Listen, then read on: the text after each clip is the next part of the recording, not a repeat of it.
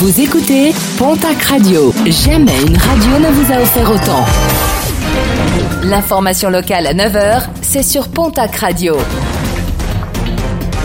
Bonjour Jean-Marc Courage Sénac et très belle matinée. L'info est révélée ce mardi par nos confrères de la Nouvelle République des Pyrénées. Dans la soirée de samedi, les policiers ont été appelés quartier Lobadère à Tarbes alors qu'une trentaine de personnes tiraient des feux d'artifice. Arrivés sur place, les contrevenants ont pris la fuite, mais lorsque les agents ont regagné leur véhicule, ils ont été la cible d'un tir de mortier d'artifice.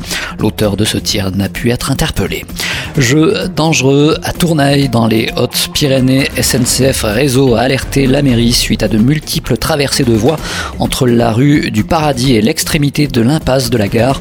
Malgré la signalétique en place, chevaux, motos, vélos, piétons et même poussettes empruntent quotidiennement cet et de rappeler le risque d'électrocution et de collision, mais aussi l'amende encourue.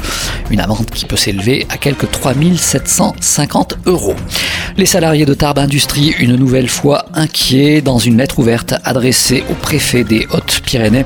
Il dénonce l'absence de nouveaux contrats qui ont entraîné l'arrêt de la production sur le site Tarbé. Salariés et syndicats craignent une volonté d'abandonner ce site de la part du dirigeant. Une table ronde sur l'avenir de l'entreprise doit se tenir à la mi-mai. Un mot de sport et de basket avec une nouvelle journée de Jeep Elite pour l'élan béarnais. la Cortez qui reçoit ce soir du côté du Palais des Sports de Pau l'équipe du Portel.